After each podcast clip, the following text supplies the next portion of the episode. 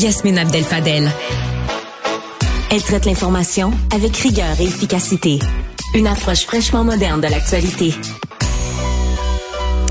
Quatre fois plus d'agresseurs sexuels ont pu s'en tirer avec une peine de prison à la maison en 2023. Une forte, très forte hausse dû à nul autre que les assouplissements prévus euh, dans la nouvelle loi C5 que plusieurs ont déjà déploré, euh, notamment les partis d'opposition, les conservateurs euh, notamment. On en parle avec Pierre Paulus, député fédéral conservateur de Charlebourg, Haute-Saint-Charles et lieutenant politique pour le Québec. Bonjour, Monsieur Paulus. Bonjour, Mme Adalfadel. vous l'aviez vu venir. On vous a pas écouté. Aujourd'hui, on a les chiffres. Exactement. Écoutez, euh, la loi, euh, la loi C5 qui a été mise en vigueur en novembre 2022, on a, on a le Parti conservateur a été a voté contre dès le début. On a fait tous les argumentaires possibles et imaginables pour dire que ça n'a pas de sens, mais malheureusement, les libéraux ont tenu à leur tête, appuyés par l'NPD et le Bloc québécois. Ils ont fait passer cette loi-là. Euh, puis là, ben, dès sa mise en vigueur, on a vu le premier cas que j'entends Gravel, un homme qui avait fait une agression sexuelle quelques années avant, a attendu finalement quand la loi était mise en vigueur le juge est arrivé il a dit bon ben là, va écouter Netflix chez vous comme peine. Euh, c'est des choses qui marquent l'imaginaire. Puis là, aujourd'hui, avec le reportage qu'il y a dans le journal Montréal, Journal Québec, on voit les autres cas d'agression euh, sexuelle. Et ça, vous savez, à la base, euh, c'est les victimes. Hein? Puis j'entendais tantôt parler avec Mme Gagnon. Les, les femmes, les victimes de ces hommes-là, pense quoi de tout ça? À un moment donné, là, déjà que c'est dur de, vivre une agression. Absolument, absolument. Puis euh, nous, euh, donc, on l'a, on l'a décrié dès le début. Je me suis moi-même fait traiter de raciste à la Chambre des communes parce que je disais que cette loi-là ne faisait pas de sens. Il y a des, euh, des gens du NPD dans des des discours ont dit c'est vous êtes raciste, blablabla. Mais pourquoi raciste? Qu'est-ce qui justifie? Ben, y a-t-il une ben, couleur, un crime? Ben, c'est ce que je dis, moi. Moi, je dis tout individu, chaque être humain, peu importe sa couleur, on s'en fout de la couleur. Si tu fais un crime, c'est un crime, puis tu payes ta peine. Le, mais ça, c'est dans le contexte d'arriver en disant qu'il y a trop de gens racisés ou autochtones en prison. Mais là, qu'est-ce qui est arrivé à ce moment-là?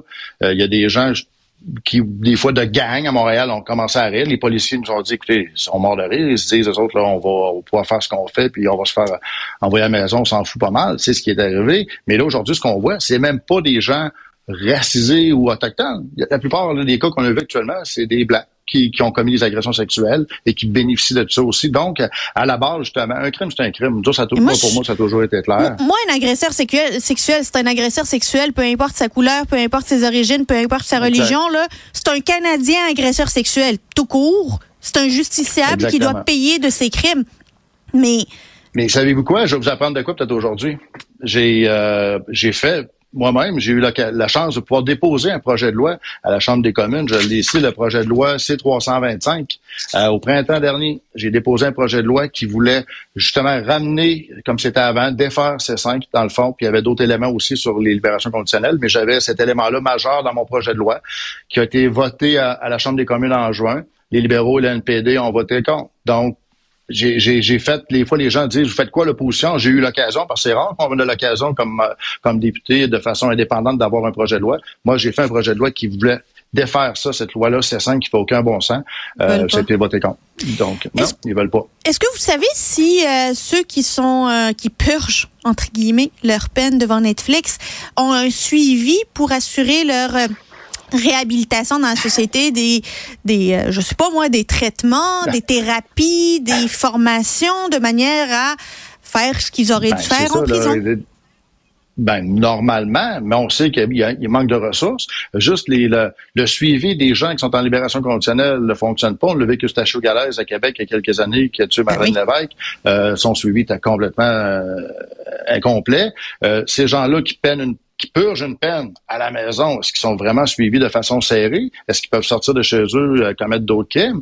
On pense que oui, mais c'est là, pour moi, c'est dur de vous le prouver, mais je peux vous dire que quand j'ai fait mon projet de loi, justement, C-325, qui était battu, j'avais tous les corps policiers qui supportaient le projet de loi, même, puis surtout les victimes, les groupes de victimes. J'ai rencontré, euh, exemple, la Maison Les Guerrières, la communauté des, communauté des citoyens en action contre les criminels violents, l'Association des familles de personnes assassinées ou disparues, dont le sénateur Boisvenu, le fondateur, vous connaissez.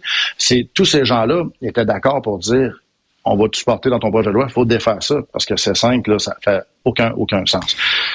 Il y a de l'idéologie là-dedans qui est, euh, qui est très difficile à comprendre. Nous, euh, autant le NPD, avec les libéraux, c'est comme Il n'y a rien à faire. Le bloc, comme je dis au début, qui ont voté pour C5, euh, je ne sais pas pourquoi.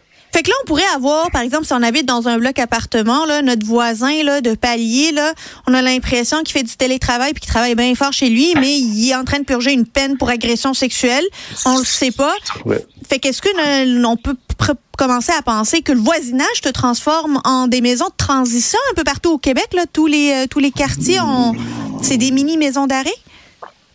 Ben c'est parce que les maisons de transition souvent c'est des gens qui sont sont en libération conditionnelle, mais là, lorsque tu as une peine à purger à domicile en collectivité, là, tu peux être chez toi. Donc, à ce moment-là, tu n'as pas de service de contrôle. Puis est-ce que les policiers ont les ressources pour passer régulièrement pour aller vérifier? Euh, c'est vraiment là une situation qui est. Euh, puis c'est pour ça, comme je vous disais tantôt, que les policiers ont appuyé mon projet de loi parce qu'ils disaient ça marche pas, c'est simple, là, c'est pas euh, pour de la gestion de sécurité publique, ça fait aucun sens. Et là, on le voit. on voit avec les les juges aussi travaillent avec les outils qu'on leur donne. Nous, au niveau du Parlement, on, vote des lois, les juges prennent ce qu'on leur donne. Là, les juges ont cet outil-là qui s'applique selon les cas. Puis là, ben, malheureusement, un cas sur cinq euh, d'agresseur sexuel se ramasse à une peine à purger à la maison au lieu d'être en prison. Tout ça sur des fondements, comme on le disait tantôt, qui qui tiennent pas la route. Là. Un crime, c'est un crime, puis ça doit être puni. Puis surtout les victimes, encore une fois, les victimes, là, euh, déjà que c'est difficile de porter plainte, déjà que c'est difficile, ils ont toujours la crainte d'avoir euh, leur agresseur qui revient. Puis là, ben, tu te ramasses au lieu de voir l'agresseur aller en prison, ah, puis de, vivre en sécurité, ben, tu sais qu'il peut être quelque part encore en liberté, pas loin, parce qu'il peut décider de sortir de chez lui. C'est vraiment euh, une façon de gérer une société qui correspond pas à mes valeurs, à nos valeurs chez nous. Et comment euh, comment on gère ces, euh, ces contrevenants-là, ces personnes qui sont supposées être en train de purger une peine? Encore une fois, je le dis de manière sarcastique. Euh, tu sais, moi, on va dire, là, demain matin, je suis incarcéré chez nous. Là, y a-tu, je peux-tu me commander des affaires? Je peux-tu me commander du pot de la SQDC qui va venir jusque chez nous? Non, mais tu sais, je me pose des questions parce que ben, on n'est pas supposé avoir de. Vous avez une peine. Ben, c'est ça. De, privilège. C'est ça. Ben, quand vous avez, ça, c'est une peine. Donc, vous êtes reconnu coupable. Et votre peine, au lieu d'aller en prison, c'est de rester chez vous. Mais il y, a, il y a des conditions attachées à ça. Mais si on revient à des conditions, exemple, des gens en libération conditionnelle, ce que les gens savent pas, c'est que si tu brises une condition, il n'y a même pas de conséquences. Non, c'est ce que tout le monde pense. Mais c'est pour ça que dans mon projet de loi, il y avait également ce volet-là qui est demandé par les policiers depuis plus de 15 ans. C'est de dire, si quelqu'un est pris à briser ses conditions, normalement, les gens s'attendent, ben, on l'arrête, on le retourne en dedans. Mais c'est pas comme ça. Ah, je pense qu'on a perdu Monsieur Pierre Paulus. Euh, c'est pas grave, on va se racheter une autre fois. Mais son propos est assez facile à comprendre. Moi, je, je me retrouve beaucoup dans le propos de Monsieur Paulus. Il a bien raison euh, de dénoncer euh, finalement euh, cet assouplissement qui est franchement incompréhensible. merci beaucoup à tous d'avoir été avec nous. C'est tout pour moi aujourd'hui. Merci à toute l'équipe de recherche et de mise en onde et je vous retrouve très bientôt pour un autre épisode sur Cube Radio.